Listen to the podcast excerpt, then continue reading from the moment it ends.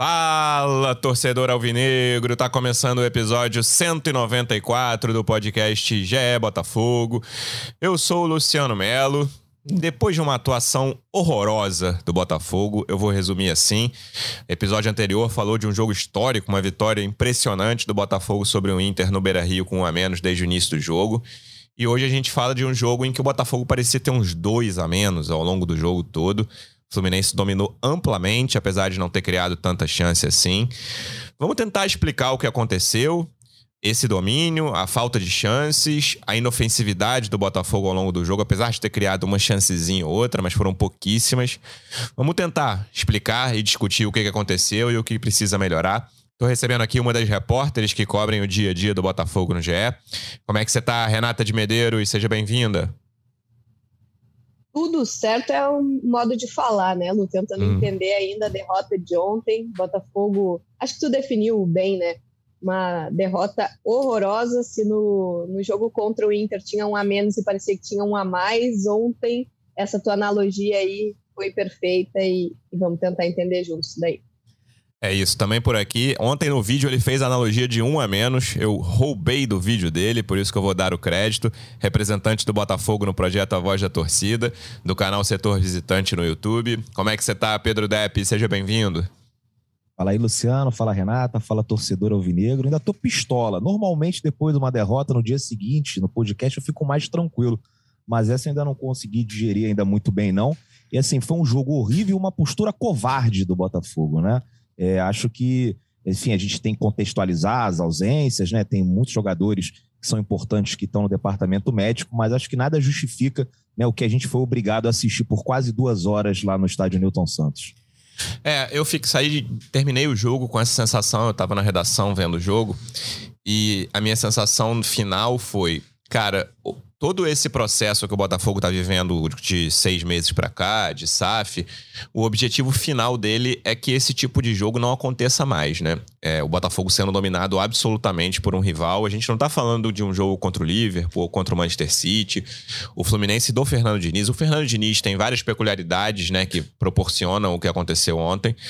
Mas o Botafogo, na minha opinião, não pode jogar dessa forma contra o Fluminense é muito irritante pro torcedor. E aí seria irritante se tivesse acabado 0 a 0 entendeu? E aí, assim, mesmo se tivesse o Botafogo feito o gol ali, seriam 75 minutos de irritação até, sei lá, se não tivesse impedido o Saravia, a Erison faz o gol de cabeça. Beleza, vão ser 15 minutos de festa, a torcida vai tirar a onda depois do jogo. Mas até ali seria muito irritante, assim. É muito ruim você ver o seu time sendo amassado por um rival, ainda que não tenha grande quantidade de chances, sempre falando isso. Mas é uma postura que me incomoda muito, assim. O Depp usou a palavra palavra covarde. Que que você, como você explica, Rê? É, eu acho que tem uma lógica do Luiz Castro que não estava à beira do campo, mas obviamente a lógica é dele de beleza, vamos tentar ficar com as linhas baixas, aproveitar erros do Fluminense, eles vão ficar com a bola, deixa a bola para eles. Mas o que, que não funcionou e por que, que você acha que o Botafogo adotou esse, essa tática nesse jogo de ontem? Eu acho que a principal uh, justificativa, Lu, é o fato de o trio do meio de campo que jogou contra o Inter que vinha sendo titular, pelo menos um ou outro, é, estar inteiramente ausente no jogo de ontem, né? Todos por suspensão.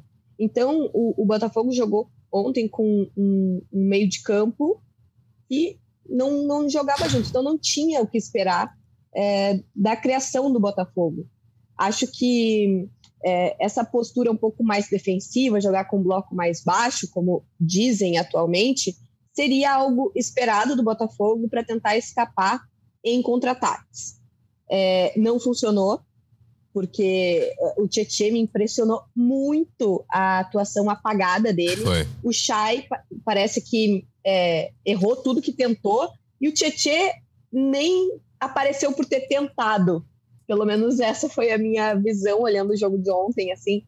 É, então, a criação do Botafogo foi praticamente nula. Uh, e aí, acho que a gente pode discutir algumas coisas individuais, assim, mas, uh, sinceramente, em casa, uh, num clássico, ter 20% de posse de bola é, é, algo que a gente tem que avaliar como preocupante, assim. Nem o meio de campo inteiramente reserva explica isso. Acho que o Botafogo estava uh, até funcionando, entre aspas, essa, essa estratégia de sair no contra-ataque, até o Del Piage estar em campo, o Romildo. Depois que o Romildo saiu, aí foi caos, terror e pânico total. O Botafogo foi amassado no seu próprio campo contra o Fluminense. E a partir daí era questão de tempo. O gol do Fluminense saiu, o gol estava na forma já, era, era só a bola entrar mesmo e o Botafogo ficou totalmente apagado. Porque no primeiro tempo, se a gente pega o, o scout, a, a, a posse de bola tá assustadoramente maior para o Fluminense, tá também nessa casa de, de 80 a 20, mas as chances de gol tão parecidas. Então, assim, pô, tu olha pelos números, beleza, o Botafogo conseguiu aproveitar os contra-ataques que teve, pelo menos para oferecer algum tipo de perigo para o adversário. No segundo tempo, principalmente depois da saída do Romildo, me parece que nada funcionou para o Botafogo. É, esse meio de campo, os desfalques foram fundamentais, né, Depp? Tanto o Patrick quanto o Kaique, principalmente o Kaique, pela dinâmica que ele vinha dando nos últimos jogos. Tudo bem que era uma amostra pequena, mas ele já havia se tornado um jogador fundamental. E quem entrou por ali, né? A gente vai. O Piazon também estava fora, jogaram principalmente Tietchan e Chay, né? Acho que o Del Piage também estava um nível acima, mas abaixo do que o Kaique vinha mostrando, talvez no nível do que o Patrick vinha mostrando nos jogos anteriores. O Tietchan ainda dá esse bom passe para o Saravia, mas foi a única coisa para tentar cruzar ali pro Erisson. É, mas foi a única coisa boa que ele fez no jogo. E o Chay perdido na esquerda, né, cara? A gente já discutiu algumas vezes como utilizar o Chay numa Série A, qual é a condição que ele tem de jogar talvez 20, 25. Acho que 90 ele não vai ter condição, e na maioria das vezes não vai ter condição de jogar 70, 65, 75, como foi o caso ontem. A maioria dos jogos em Série A. Mas quando ele tiver condição de jogar na Série A, os minutos que forem, contra o adversário que for, ele vai ter que jogar centralizado. Então, ele na esquerda, ele estava absolutamente perdido. Essa foi, talvez, da formação do time com as peças que ele tinha à disposição, que eu menos entendi. Eu achei. Eu vi muita gente reclamando do esquema com três zagueiros, pelo porque o Fluminense só tinha o cano ali. Sinceramente, acho que, na minha opinião, antes do jogo, eu não teria mudado. Claro que depois, como o jogo se desenrolou, você podia ter tirado mais cedo. Isso aconteceu no Atlético Mineiro e Fortaleza, na, tava 2 a 0 Fortaleza, o Turco fez uma substituição lá com 30 do primeiro tempo para tirar alguém de trás, acho que foi o Alan, se eu não me engano, para botar o Vargas. E é, tudo bem que é um jogo muito diferente, o, o Atlético é favorito jogando em casa e o jogo já tava 2 a 0 pro outro time. Mas como o jogo se desenrolou, talvez os três zagueiros fossem excessivos. Mas a minha principal questão com a formação inicial, antes de começar o jogo, não sendo engenheiro de obra pronta, foi esse posicionamento do Chay. E aí, Depp, com as lesões que o, que o grupo tem hoje, é, assim, é carente, né, cara? Nas poucas. Diga, Rê. Uh, só para acrescentar uma coisa que eu tinha esquecido de falar, e aproveitando que tu falou no Chay, na sexta-feira, que a gente teve acesso a alguns minutos do, do treino, o Chay e o Del Piage não treinaram com o restante do grupo, eles uh, ainda estão nessa fase de recuperação. Então, é, fora aqueles outros fatores que a gente trouxe antes, o Botafogo tinha dois jogadores que não tinham condições totais de jogo. E acho que muito dessa apatia do Chay também é por isso. O cara tá voltando de lesão, não tem, não tá 100% e ainda tava numa posição como tu trouxe que faz ele não render. É, e aí nas... o Erisson e o, Erisson e o Oyama também, né, o, o Renata? Isso, o Erisson e o Erisson, inclusive, a dúvida para a viagem de, de quarta-feira, viu? Viagem de terça, jogo de quarta, viu? Ele sentiu. Jogo no, de quinta, né? Não era quinta o jogo? Quinta, quinta. É, a Copa do Brasil. É. Perdão, é. viagem, isso, viagem de quarta, jogo de quinta. Uh, o, o Erisson sentiu ontem no aquecimento, até entrou poucos minutos depois, mas já no jogo de no treino de sexta ele também não treinou. Então assim, o Botafogo está tendo muitos problemas de lesão. Uh, a gente pode trazer o que o Luiz Castro trouxe na sexta-feira passada também, que o campo é duro, que os jogadores estão sentindo com isso. Não sei se é especificamente esse o fator que traz o Botafogo, mas depois a gente traz que a gente abriu um parênteses dentro do parênteses. Mas o Botafogo teve mais esse problema também, que foi a ausência do Erisson, por conta de dores. E é, na, na no, no, caso do Erisson, dores nas costas. É, ele claramente, quando entrou ali, não estava no 100% dele. E aí, eu estava falando, Depp, sobre as opções ofensivas. Quando o Botafogo tinha bola, as três chances que teve no primeiro tempo, que não foram grandes chances, né? Eu vi depois uma galera que é ficou menos irritada com a postura do time, falando: ah, olha, ele teve chance de abrir o placar no primeiro tempo. Assim, três bolas ali, talvez aquela que o Vinícius dominou no peito, no dentro da área, já tenha sido a mais clara, que ele podia ter cortado para chutar de direita, ele chutou de esquerda fraquinho, o Manuel tirou. Uma bola ficou no pé do Matheus, que fez uma boa arrancada, ganhou bem do Nino, que é bom zagueiro, e chutou para fora. E duas bolas ficaram no pé do Vinícius Lopes, que é um cara assim que entrega, tem entrega ali, mas é limitado, né? Não é um cara para ser titular do Botafogo na Série A. Então, todo esse contexto de desfalques, de formação, de, para mim, uma escolha errada de colocar o Chay na esquerda, tudo isso atrapalhou demais ao longo do jogo.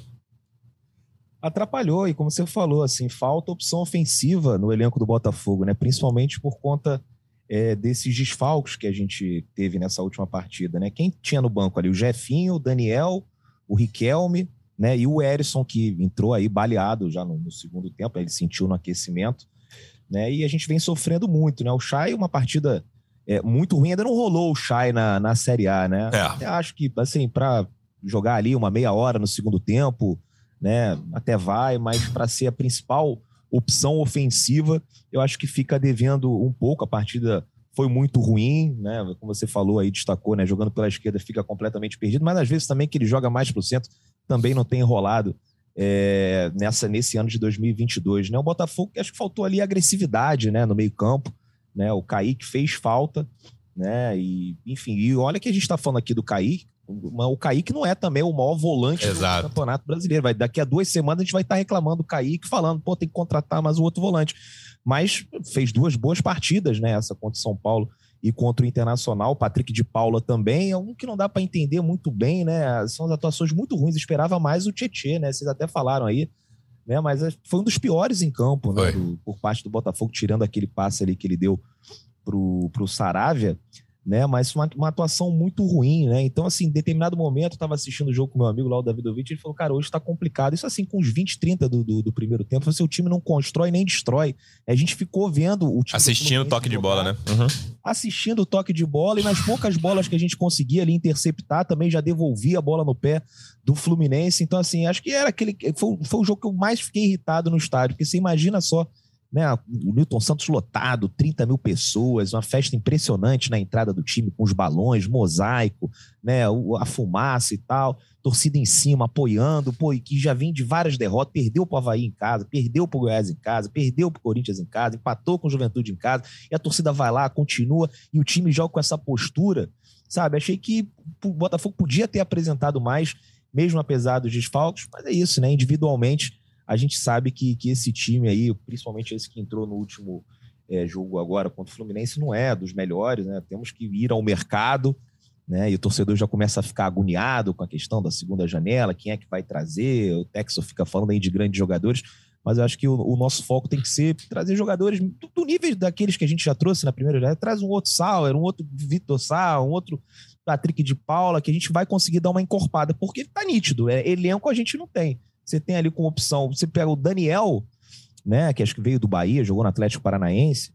Eu não sei se a ordem é essa, se jogou no Atlético e, e veio do Bahia. Mas, enfim, ele, se você passar ele ali na, na rua, torcedor do Botafogo nem sabe quem ele é, né? Muita gente falou, quem é esse Daniel que tá entrando, né? O, o time B, o Jefinho também, né? O Riquelme que tá no banco, nem no banco, nem, nem do banco sai. Então a gente precisa realmente né, reforçar esse elenco mas mesmo com todas essas dificuldades que a gente apontou aqui nesses primeiros minutos de podcast, nada justifica né, a atuação do Botafogo no jogo de ontem. Então, assim, eu acho que o destaque vai ter é, uma sequência agora dura, uma sequência difícil, né? São três jogos fora do Rio de Janeiro, Bragantino, é, América Mineiro primeiro, perdão, Bragantino e Cuiabá. Acho que a gente tem bola aí para conseguir é, fazer boas atuações, mas tem que melhorar muito, né? Melhorar muito. Espero que a gente consiga recuperar é, alguns desses jogadores que também estão no departamento médico. Deb, você falou de torcida, só voltando contigo antes da gente continuar falando do jogo. Achei impressionante a festa de quem tava lá, mas eu tô, eu tô maluco ou tava muito otimista que eu de esperar mais gente lá? O público, maior foi 27, foram 27 mil pagantes, 29 mil presentes. Esperava também, mas é compreensível, né? Fim de mês, TV aberta. A saga, ah. a saga do torcedor do Newton Santos esse ano é derrota pro Corinthians, pro Havaí, pro Goiás, empate com o Juventude. Então, assim, pô, eu acho que 29 mil depois de tudo que aconteceu é gente pra caramba. E Mas... o tempo tava ruim também, né? É, o tempo tava ruim. Tava pensando também. Eu, até Achei que até ia estar tá pior. Às duas da tarde, eu acho que tava chuviscando por aqui, começou a chover. Eu pensei, Não. É. Então, imagino o torcedor também. Deve ter tido torcedor que pensou a mesma coisa. O jogo passando na Globo também. É, né? fim de, mês, né? a galera tá com pouco dinheiro, tá difícil Mas, assim, a situação. Eu, eu esperava mais. Eu, eu, esperava que fosse lotar, assim, que fosse uma. Um... Eu nem esperava lotar, não. Né? Lembra que vocês falaram no último episódio, você falou, Depp, vamos tentar bater o recorde de, de público do, do Newton Santos pela empolgação do jogo contra o Inter. Eu imaginava ser difícil, mas tá tava imaginando 35 mil pessoas. Vai, não é uma diferença tão grande assim pelo que foi. Não é 5 mil a menos, né? É, 5 mil a menos, o... esses caras aí estão traumatizados, com razão. Né? Sim. O Botafogo só tá dando alegria fora de casa, impressionante, né? Praticamente. Bom pro setor visitante, Flamengo, pelo menos. é, antigamente eu era pé frio, agora eu que sou o pé quente, olha aí. Ô, Rê, falando em relação à postura, é, acho que isso é o que o Depp falou, que o, o Davidovich estava falando para ele com 20 minutos do primeiro tempo. Isso é o que irrita qualquer torcedor, né? Porque você vai a um jogo desse, desse. Se você vai jogar, vamos lá, uma final de Mundial de Clubes contra o Real Madrid, contra o Liverpool, contra quem for, você já vai esperando, cara, o time vai ficar todo atrás, tentando uma bola ali, beleza. Vai, lá, talvez jogar um contra o River no Monumental, numa Libertadores, uma Sul-Americana da vida, enfim. Mata-mata, né? É, mas um jogo, contra, é, um jogo contra o Fluminense, que vem numa campanha. Era uma campanha muito parecida com a do Botafogo até o jogo de ontem, né? Você, pô, você conhece o time do Fernando Diniz, você sabe que eles vão ficar muito com a bola, beleza. Isso, isso todo mundo que acompanha minimamente futebol sabe. Mas você não imagina isso. Então, é, esse, essa, essa sensação, e depois eu tava vendo com calma a entrevista do Vitor Severino, ele fala, pô, a gente teve a nossa estratégia ali de jogar, vamos esperar, vamos nos defender e vamos sair nos contragolpes. Ele fala, a gente teve uma chance clara. Mas o Botafogo, na minha opinião, o que faltou, além da postura que a gente já discutiu aqui um pouco, é essa possibilidade de tomada de bola. Se o Botafogo não foi um time que desarmou muito, sabe? Que pegou muito no intermediário. Pode ser intermediário de defesa, linha baixa, não precisa ficar marcando lá em cima. Mas eu senti falta desse tipo de coisa no meio. E aí passa também pelos jogadores dos, dos lados, né? Acho que o Saravia fez um jogo ruim. Tô nem falando só do cruzamento também. Dava de oposição ali pro Caio Paulista no gol do Fluminense, o cara que cruzou. Não gostei do jogo dele. O Hugo fez um jogo, né, mais ou menos. Acho que todo esse sistema ali, os zagueiros. Né, é, muita, vi muita gente reclamando do Canu depois do jogo, mas né, achei que foi uma atuação razoável. Nem, né, não achei que nenhum dos três zagueiros comprometeu muito. Mas essa falta de pegada ali, acho que tem muito a ver com esse meio-campo que a gente já discutiu e com os jogadores que atuaram pelos lados. Concordo contigo, Lu. Uh, não sei se o, Depp também vai concordar, mas assim, Parece que tudo que é, sobrou de disposição no jogo contra o Inter e contra o São Paulo, que foi, é, foram os dois jogos que o Botafogo conseguiu vitória depois daquela sequência horrível de quatro derrotas, parece que tudo que o Botafogo entregou de superação, de morder na, na saída de bola, de, né, enfim, de garra mesmo, eu odeio usar essa palavra, porque às vezes o torcedor diz, né, ah, falta garra, etc. Mas, enfim, de disposição mesmo, de roubar a bola, de ir para cima, parece que faltou ontem. Me pareceu um time inteiro apático, esperando o Fluminense uh, atacar a todo momento. Acho que o meio de campo explica muito disso. São caras que estavam voltando de lesão, né? Que nem a gente já falou aqui, o Chay e Del Piage. Aí olha para o banco, que nem o, o, o Depp estava falando, né? Sobre as opções. O Botafogo tinha o Breno, que é outro volante, o Oyama também está voltando de, de lesão, não está 100% ainda. E o Riquelme. Assim, eu não sei o que eu faria de diferente na escalação de ontem se eu tivesse as mesmas peças, a não ser o Chay ali, que eu acho que né, Talvez posicionamento do Chay, né? Porque com, com o que aconteceu também não tinha muito que mudar na escalação, não, cara. Perfeito. Acho que a gente pode discutir mais o posicionamento do que a própria escalação do Chay ontem. É, o Saravia, acho que é um, o jogo de ontem não é muito bom para a gente pegar isoladamente, porque o time inteiro foi mal, a gente poderia falar isoladamente da atuação de qualquer jogador, mas o Sarabia continua me impressionando muito a instabilidade defensiva dele. Uh, eu até coloquei no Twitter depois do jogo, né, que me impressiona muito o fato de o Daniel Borges, que é o líder de assistências do ano no Botafogo, ser banco para o Saravia, que é, é mantido como titular sob a justificativa de ser muito bom ofensivamente. Mas o que, que ele tem entregue ofensivamente que compense essa instabilidade defensiva dele? Eu, particularmente, não consigo enxergar. É, é a vitória pessoal no drible? Não sei. Né? Enfim, eu não consigo é, é, identificar essas valências que é, todo mundo usa muito para defender a titularidade do Sarabia. Assim. A gente pode também discutir, ah, será que Daniel Borges é o cara para estar tá ali na lateral direita, enfim. Mas eu acho que ele mereceria uma chance. Ele foi utilizado na lateral esquerda, fora da posição dele, correspondeu. Por que, que ele não pode disputar a posição com o Saravia? Né? O Saravia falha ali no gol também. Eu achei uh, o cruzamento que, que ele deu para o Erisson, além de ter sido um cruzamento. Foi muito ruim. É foi uma tomada de decisão errada. Aquela bola tinha que ser rasteira para o Erisson completar para o gol. Então, enfim, acho que foi mais uma partida bem ruim do Saravia e eu colocaria aí a lateral direita é, dentro aí de uma ideia de jogo que o Luiz Castro já, já tem um pouco mais consolidada, de três zagueiros, aí dois, uh, dois laterais que sobem mais um pouco, os três zagueiros, enfim. Acho que a ideia de jogo está bem consolidada, mas a lateral direita eu colocaria aí como uma, um ponto de avaliação para a gente ver se o Saravia tem que ser mesmo esse titular indiscutível que ele vem sendo. É, o Daniel Borges é um cara que tem limitações também, mas eu acho que faz, o que tem feito diferença esse ano até agora para ele foi a bola parada, né? Tudo bem que o Botafogo tem outras opções, até uma que, que tem surgido nos últimos jogos também é o Piazon, que não jogou ontem, né?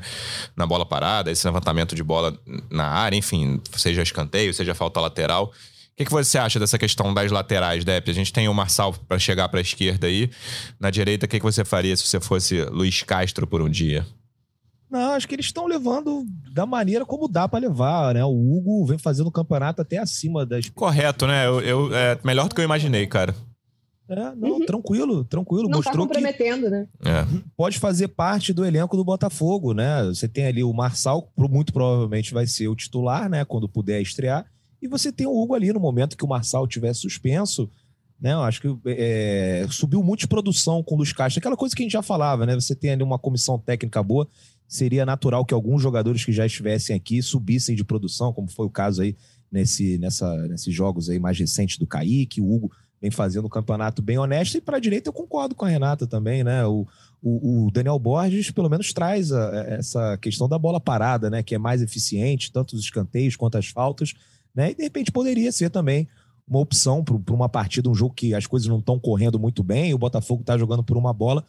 É importante você ter a, a, alguém assim, né? O Piazon no último jogo também cobrou muito bem, né? Tanto escanteio quanto as faltas, né? Mas esse uhum. jogo a gente não tinha o Piazon, não tinha também o Daniel, e talvez pudesse ser ali uma opção. É, acho que o Sarave é melhor do que o Daniel, mas não está justificando né, essa titularidade. É, acho que é indiscutível, isso, assim. Isso. Mas daí acho... pega a bola parada, por exemplo, né, desculpa te interromper, mas só para acrescentar na tua discussão, na tua análise, uh, o Canu é muito forte pela bola aérea, uh, o Carly também, o Erisson, então, Cuesta. daqui a pouco, o Cuesta, exato, então daqui a pouco seria uma alternativa para o Botafogo de ontem, que a gente sabe que, pela postura que tomou, teria chances muito raras de gol.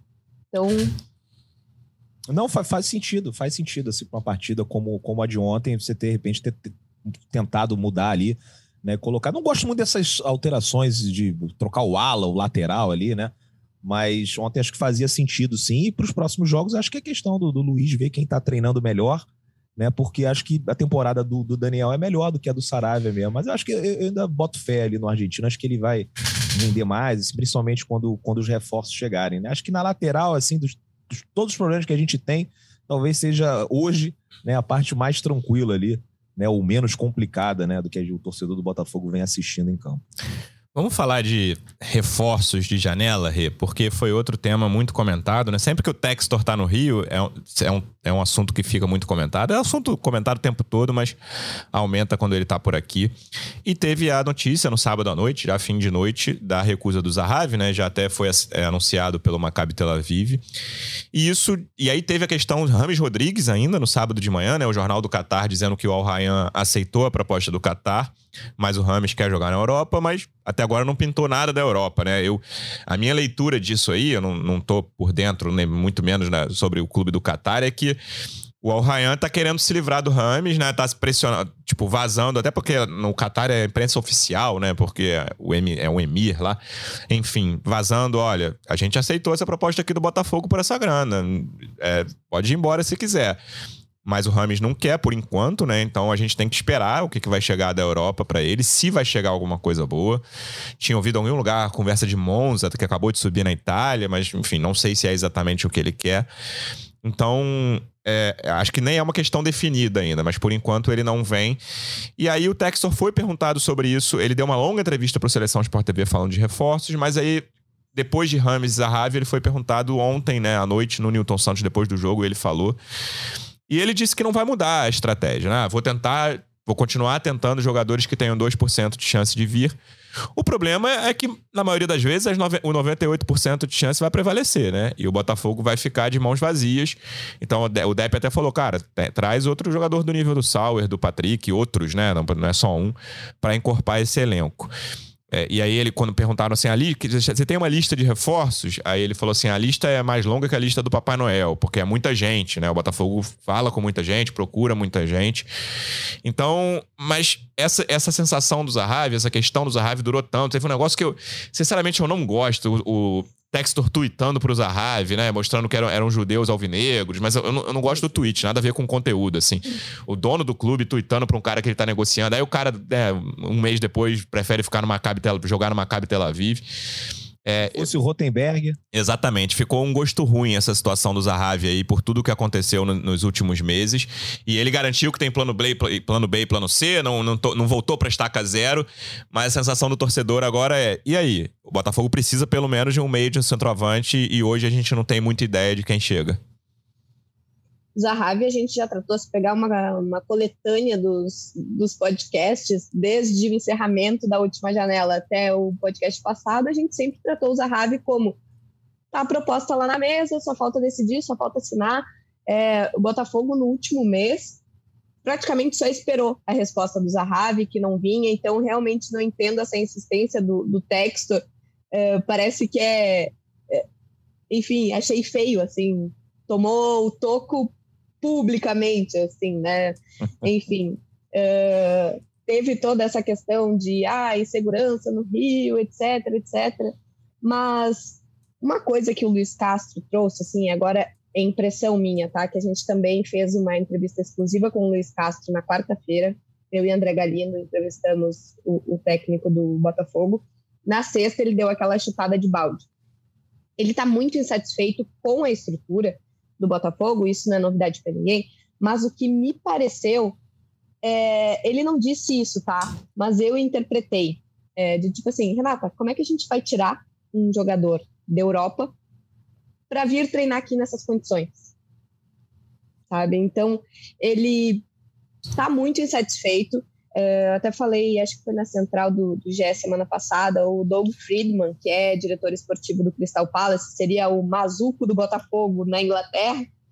Ele está aqui no Rio, ou pelo menos estava aqui no Rio com o Textor, tinha é, reunião marcada com o Luiz Castro para ver essa questão de reforços. Luiz Castro, outra coisa que ele falou também que me chamou muito a atenção e vai ao encontro do que o Depp disse sobre uh, Textor ser, parecer ser mais presente nas redes sociais do que no dia a dia do Botafogo, foi o seguinte, o Castro disse, falei mais com o Textor antes de chegar ao Botafogo do que depois que eu cheguei ao Botafogo. Então, é, é, me parece que realmente há essa ausência, assim, sabe? De tipo assim, poxa, como assim? O cara tá no Twitter falando que, que, os, que tá lutando pelo Zahavi, que já falou com o Cavani, tá ganhando é, ganhando título de cidadão carioca, é amado pela torcida, e eu tô aqui me ralando todos os dias sem um CT bom para o pessoal vir, sem poder oferecer as melhores condições para o pessoal que eu tenho aqui. Como, como assim? Sabe? E é a realidade de hoje. Então, parar de pensar um pouquinho nesses 2% dos jogadores é, super famosos que vão lotar aeroporto quando chegarem, vamos pensar um pouquinho na realidade. Então, me parece que há esse, esse desconforto é, do Castro com isso.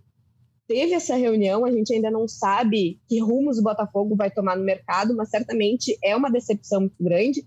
E uh, isso que, que você falou, Dep, de, de, do Textor, né? Outra coisa que me chamou a atenção, ou que, é, enfim, podia ter acontecido e não aconteceu, foi Textor, depois da invasão que teve, bancar o Luiz Castro. Ele foi lá, elogiou a, a postura do Castro de falar com os torcedores, não sei o quê. Mas peraí, gente, peraí, é inadmissível o que aconteceu. Eu contratei esse cara, esse cara é o dono do projeto e ele vai continuar. Não adianta o quanto uh, vocês vão chiar, se vocês vão invadir CT. Não, peraí, ele é parte do processo. Então, me parece que está faltando essa participação mais efetiva do Textor no dia a dia do Botafogo. E não só nessa coisa mais abstrata, assim, ah, eu sonho com tal jogador, ah, eu vou falar com o Rames, independente de ter só 1% de chance de ele vir.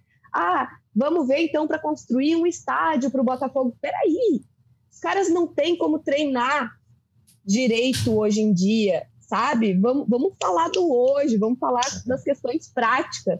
Então, enfim, acho que tem muito dessa questão Lu, dentro é, dos reforços, porque a gente acaba criando uma expectativa grande, porque essa expectativa é vendida pelo texto, mas na realidade acaba não se concretizando.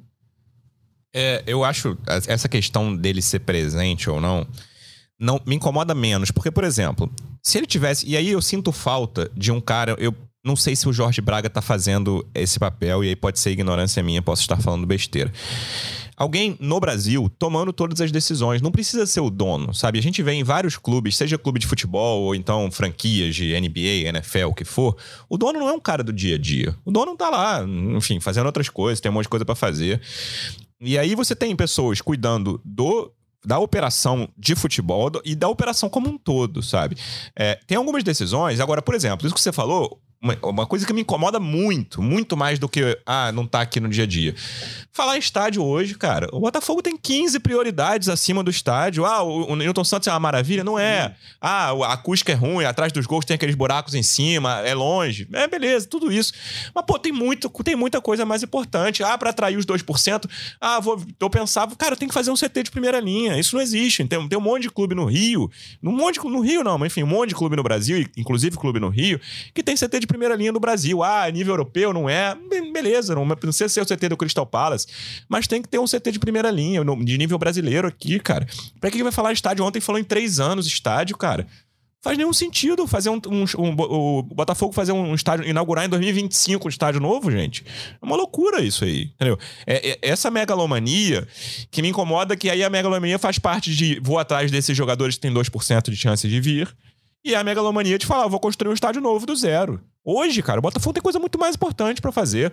O Botafogo tem que ganhar jogo, tem que voltar à competição internacional, não é nem Libertadores, não. O Botafogo tem que jogar Sul-Americana no ano que vem, não tem que sofrer no Campeonato Brasileiro, tem que fazer uma boa Sul-Americana no ano que vem. Aí, 2024, quem sabe jogar Libertadores. Tem um caminho a ser feito muito claro e tem que ter uma estrutura. Não é só, ah, vamos botar um monte de dinheiro, contratar um monte de jogador. O Botafogo tem que ter uma estrutura mínima de CT, de centro de treinamento, coisa que não existe hoje e ele tá pensando no estádio. Você acha que é por aí, Depp? Pô, é, a gente fala muito aqui em moderar a expectativa da torcida. Tem que moderar a do Textor também, né? Textor, volta aqui para o planeta Terra. Assim, é óbvio, antes de começar a falar sobre ele, eu tenho que deixar bem claro que eu gosto do Textor. Acho que é um cara muito preparado para levar o Botafogo né, a voltar a conquistar ou, ou disputar os principais campeonatos. Acho que o projeto vai dar certo. Né? Ele está cercado de pessoas muito competentes, né? Tanto no Botafogo quanto na Eagle Holding, né?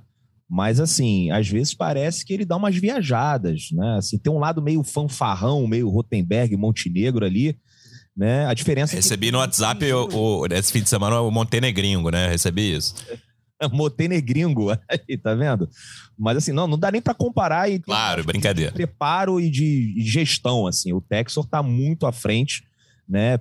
A gente até falava aqui, pô, chegou aqui um americano e parecia que ele estava há 30 anos no futebol, né? E o Montenegro, o Rotenberg, esses outros direitos estavam há uma semana, quando que era o contrário, né? Então, assim, ele entende bastante. E acho que as coisas vão dar certo, mas, sabe, essa questão de, pô, você entrar no Twitter e ficar mandando mensagem pro Zahav, mensagem pública, né? Vem para cá, a água do Rio de Janeiro tá quentinha aqui te esperando, sabe? São situações que, se fosse um daqueles diretores amadores, a gente ia cair em cima né? Acho que não, não, não, não, não tem cabimento isso, né? Assim, o cara se expor publicamente dessa maneira e enchendo o torcedor, né? Com, com de, um, assim, torcedor que tá ali sofrido, que porra, já não comemora um título há muito tempo e você fica enchendo ele com essas expectativas que no final até ele sabia que tinha 2% de trazer, porque é muito difícil você conseguir convencer um cara desse a vir jogar no Botafogo. Semana passada, antes de Rames Rodrigues, de, da novela Zahavi ter terminado, a gente estava falando aqui, eu estava lá no, na central do, do GE com a Renata, e falando, cara, gente, esse ano você não tendo um centro de treinamento,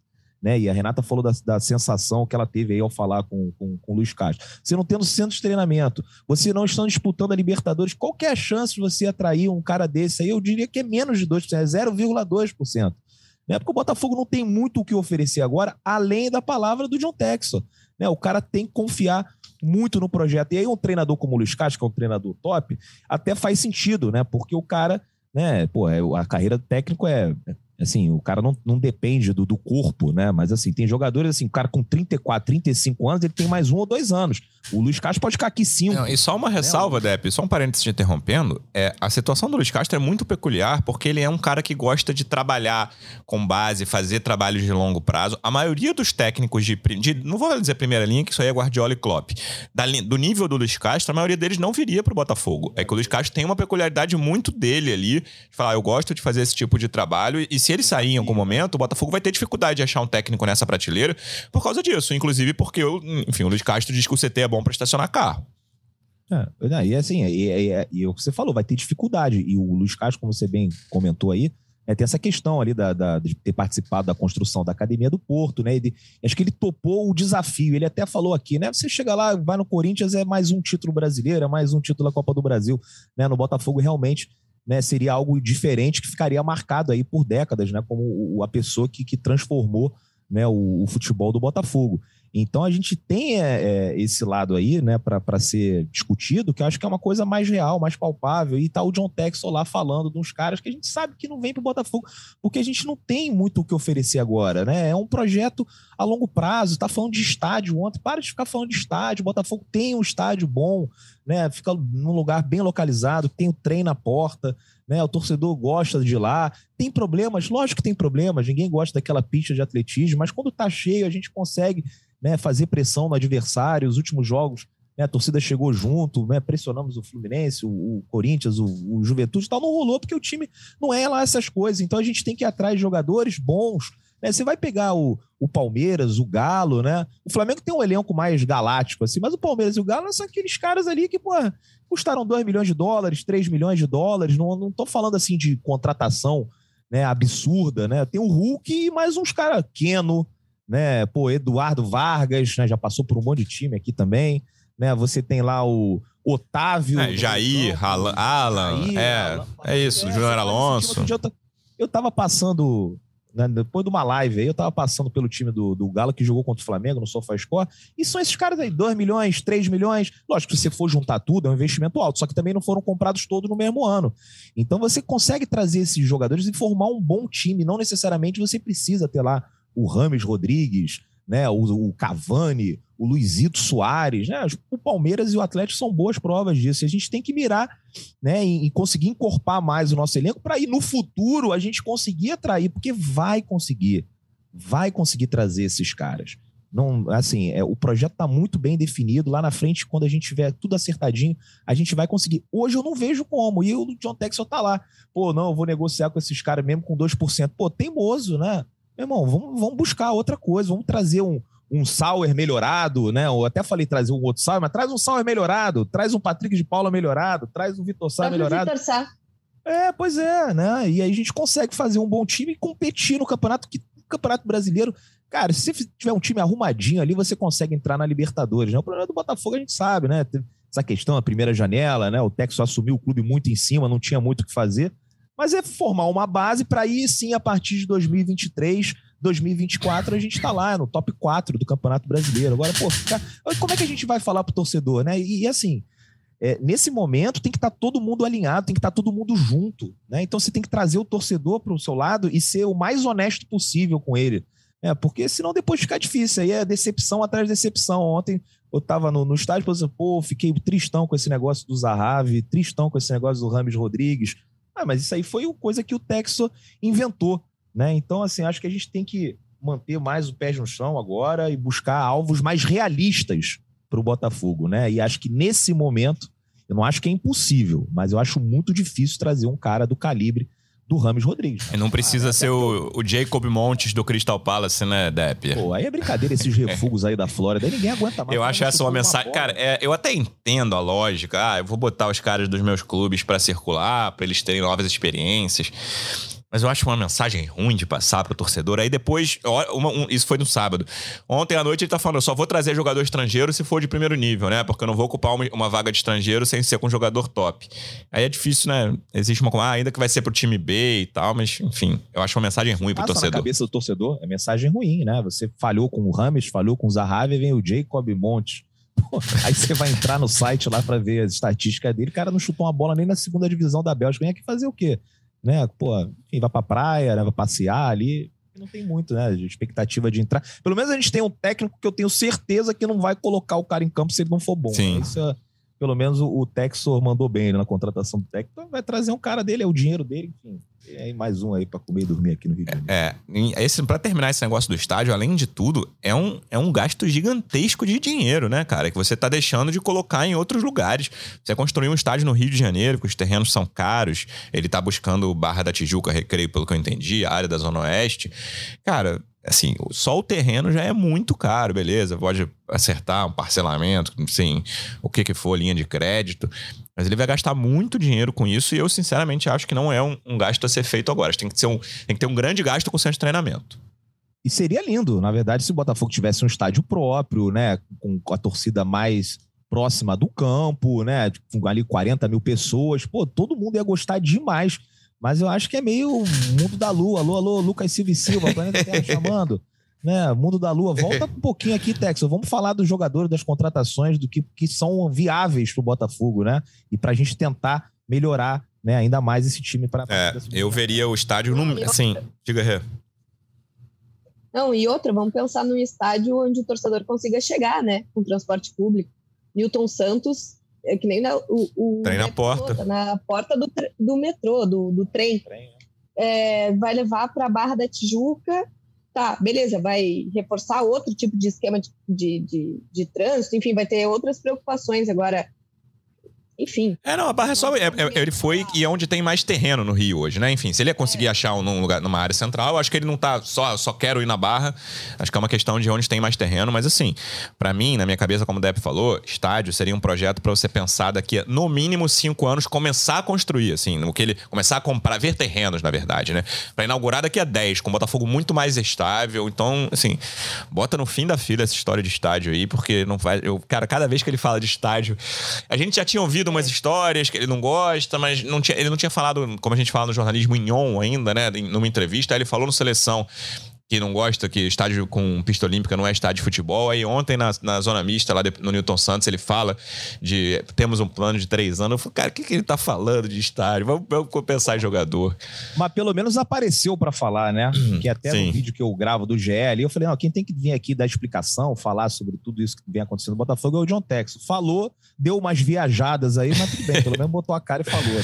É isso. Lembrando que o Botafogo joga na quinta-feira, sete da noite, contra o América pela Copa do Brasil, jogo que o resto da, do, dos jogos de ida das oitavas foi na semana passada. Tem esse jogo isolado América e Botafogo. E na próxima segunda-feira, daqui a uma semana, o Botafogo visita o Bragantino pelo Brasileirão. Dep e Renata estarão lá em Bragança Paulista e a gente estará aqui. Mas antes a gente volta na sexta para falar desse jogo contra o América.